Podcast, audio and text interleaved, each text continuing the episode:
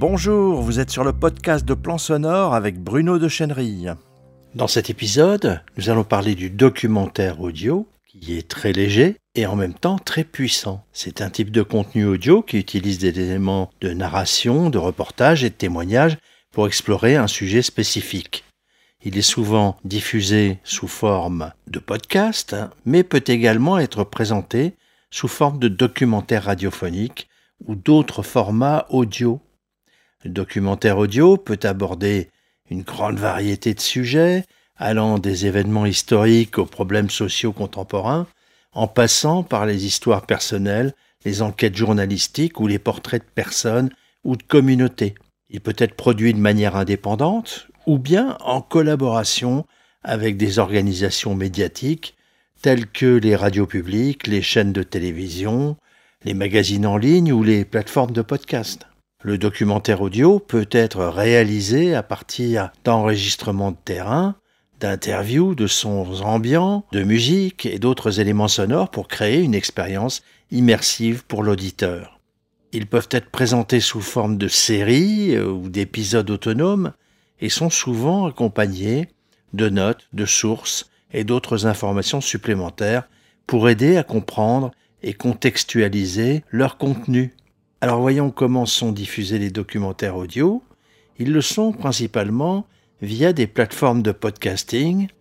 Les auditeurs peuvent accéder à ces plateformes à partir de leur ordinateur, de leur téléphone portable ou d'autres appareils mobiles.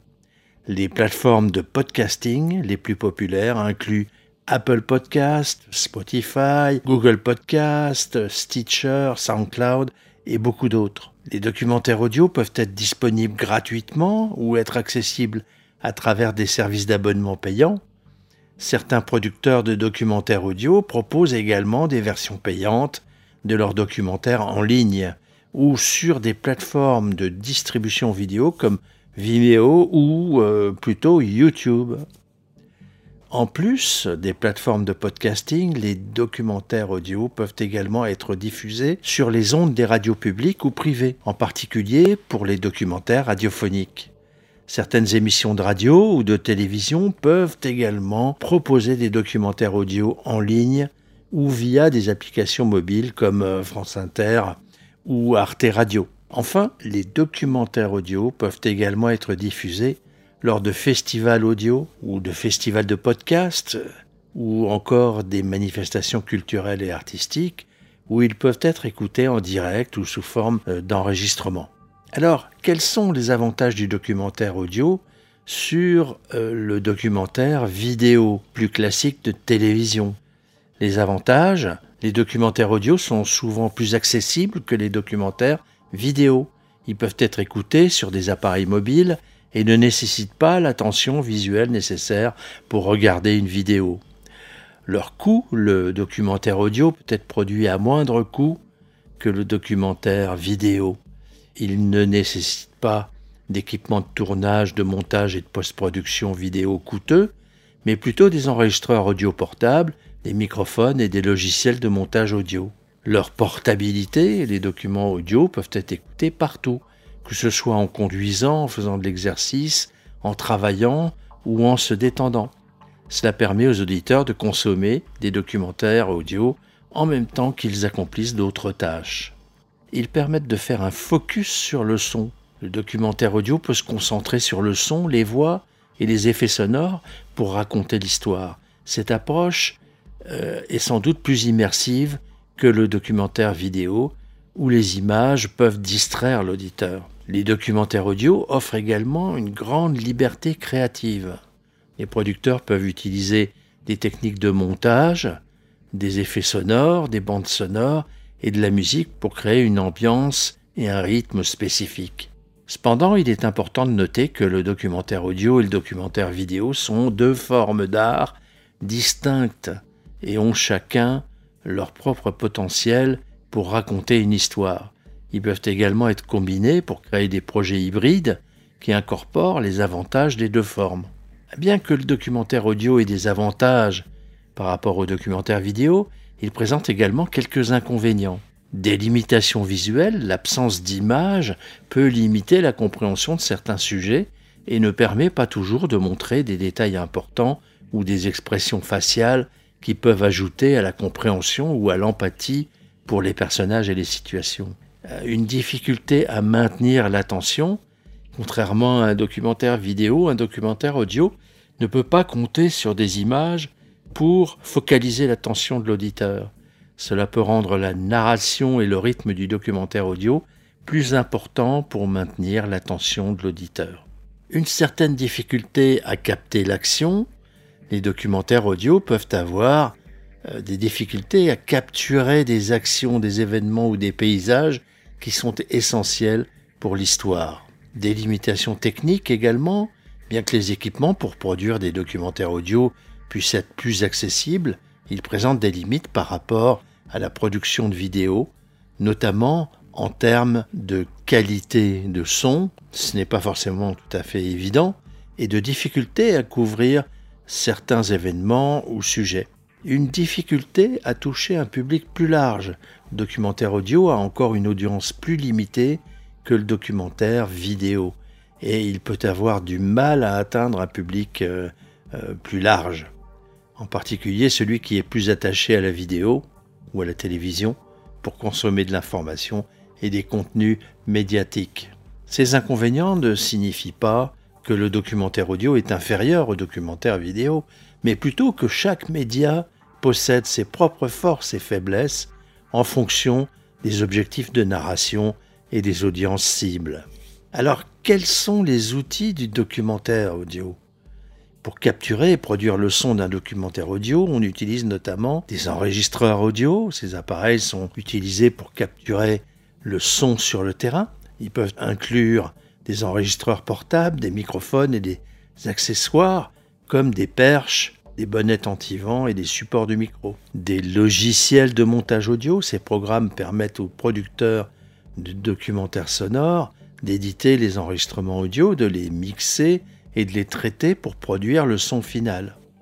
Les logiciels les plus populaires sont Adobe Audition, Audacity, Pro Tools, Logic Pro ou encore Reaper. Les effets sonores peuvent ajouter une ambiance et une immersion un documentaire sonore. Ils peuvent inclure des sons de la nature, des voix, des sons de la rue ou de la musique. Bah, la musique, justement, peut également ajouter de l'émotion et de l'ambiance à un documentaire audio. Les producteurs peuvent utiliser des musiques originales ou des morceaux préexistants pour accompagner leur narration. Il leur faut toutefois respecter les droits d'auteur s'il y en a sur ces musiques. Une voix off peut être utilisée pour guider l'auditeur à travers l'histoire. Les narrateurs peuvent être des professionnels ou des personnes impliquées dans l'histoire elle-même. Le montage et le mixage sont des outils essentiels pour créer un documentaire sonore cohérent et équilibré. Ils permettent de mélanger les différentes sources, d'ajouter des effets et de la musique et de créer une expérience immersive pour l'auditeur. Les plateformes de diffusion euh, sont des outils absolument incontournables aujourd'hui, euh, comme Apple Podcast, Spotify, Google Podcast, ainsi que les plateformes de distribution vidéo comme Vimeo et YouTube. Ce sont des outils importants pour la diffusion du documentaire audio. Alors quels sont les différents postes de travail sur un documentaire audio? Voici quelques-uns des postes les plus courants. Réalisateur, le réalisateur est responsable de la direction artistique du documentaire et il supervise tous les aspects de la production, y compris la recherche, l'écriture du script, l'enregistrement sur le terrain, le montage et le mixage. Ensuite, il y a le producteur.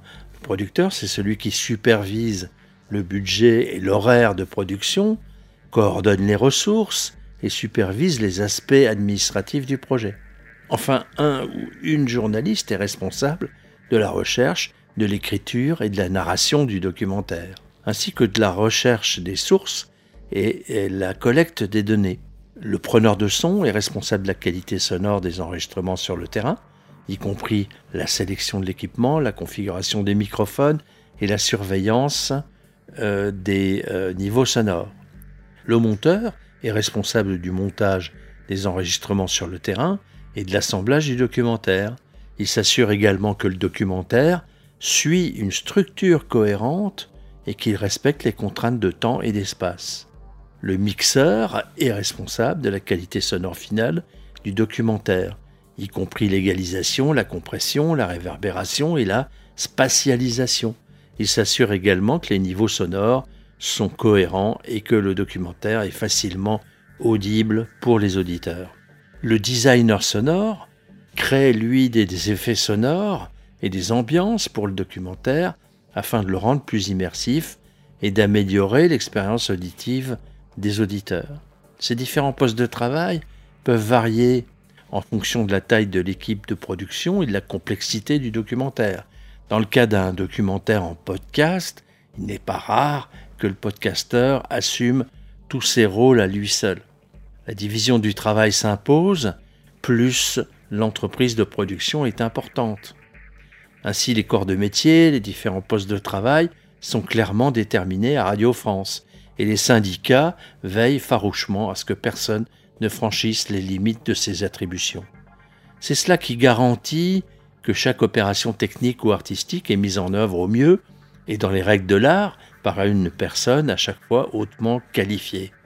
Mais en même temps, c'est aussi ce qui freine la créativité, la souplesse et l'agilité dans ce mode de production. À l'opposé, le podcasteur, lui, est sans doute moins compétent dans tous ses différents rôles, mais il a pour lui l'agilité et l'invention du do-it-yourself. Alors pour aller plus loin, si vous avez envie de vous propulser dans ces métiers, comme podcasteur, podcasteuse, ou dans un rôle technique ou artistique dans le domaine de la radio, vous pouvez gagner beaucoup de temps en acquérant les compétences techniques, créatives et l'expérience de base qui sont nécessaires pour euh, réaliser des documentaires audio. Vous pouvez trouver une formation professionnelle continue dans l'offre de audio formation. Euh, visitez la page de présentation et les programmes de toutes ces formations en ligne sur euh, plansonore.fr toute la formation continue euh, avec des tirets. Je vous redonne ce lien dans la description de ce podcast. Je suis là pour vous guider, alors n'hésitez pas à me contacter. bruno.plansonore.fr Vous êtes sur le podcast audio de Plan Sonore. Il est disponible sur iTunes, Stitcher, SoundCloud, Spotify, bref, sur la plupart de vos applications de podcast, Podcast Addict, Apple Podcast et Google Podcast et bien sûr sur notre site plansonore.fr. Si cette diffusion vous a plu, likez, partagez-la avec vos amis sur les réseaux sociaux, abonnez-vous. Si vous voulez être tenu informé de toutes les parutions, inscrivez-vous sur le blog. Et à bientôt sur plansonore.fr.